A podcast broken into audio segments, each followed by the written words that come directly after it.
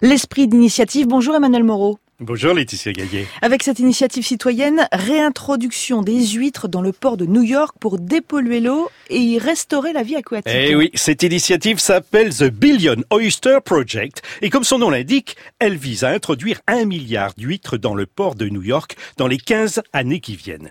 Il ne s'agit pas de changer seulement l'eau du port, mais aussi son image. La vocation première de ces huîtres n'est pas de finir sur les attales des poissonniers new-yorkais, mais bien de restaurer la biodiversité de l'eau du port. En effet, pour bon nombre d'habitants de la mégapole, l'eau y est très polluée. Or, les huîtres ont la capacité de filtrer l'eau et d'attirer d'autres espèces animales et végétales. Et quand est né ce projet, Emmanuel? The Billion Oyster Project, Laetitia a été créé en 2010 par le bien nommé Murray Fisher, un biologiste qui milite depuis 20 ans pour faire en sorte que les New-Yorkais se réconcilient avec leurs ports et leurs rivières, l'Hudson et l'East River.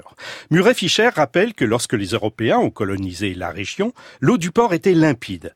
Les crustacés étaient si abondants qu'on les vendait par panier. Imaginez, Laetitia, que dans les ruelles de New York, au début du XXe siècle, les huîtres étaient vendues au coin des rues comme les hot dogs aujourd'hui.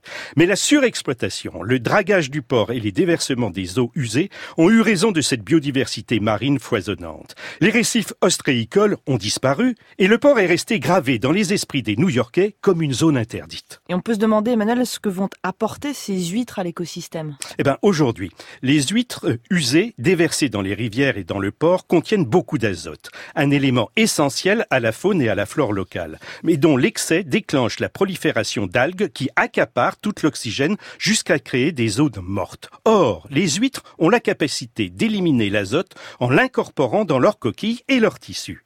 Elles contribuent ainsi à purifier l'eau, tandis que leurs récifs fournissent un habitat à une variété d'espèces aquatiques et font barrière aux intempéries pour protéger le littoral. Bref, d'une coquille, on fait trois coups. Il les trouve où, Murray Fisher, ces huîtres? Eh bien, il sollicite euh, tout le monde, comme l'explique Emma Stocking de Spark News, l'agence des bonnes nouvelles. Avec The Billion Oyster Project, Murray collecte directement des coquilles d'huîtres vides auprès des restaurateurs de la ville et ensuite il les donne à la New York Harbor School pour que les élèves les utilisent pour cultiver de nouvelles huîtres.